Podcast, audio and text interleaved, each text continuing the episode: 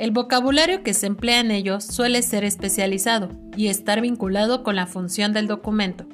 Los principales datos que se incluyen son el nombre y el domicilio de las partes involucradas, así como también datos específicos vinculados a su función.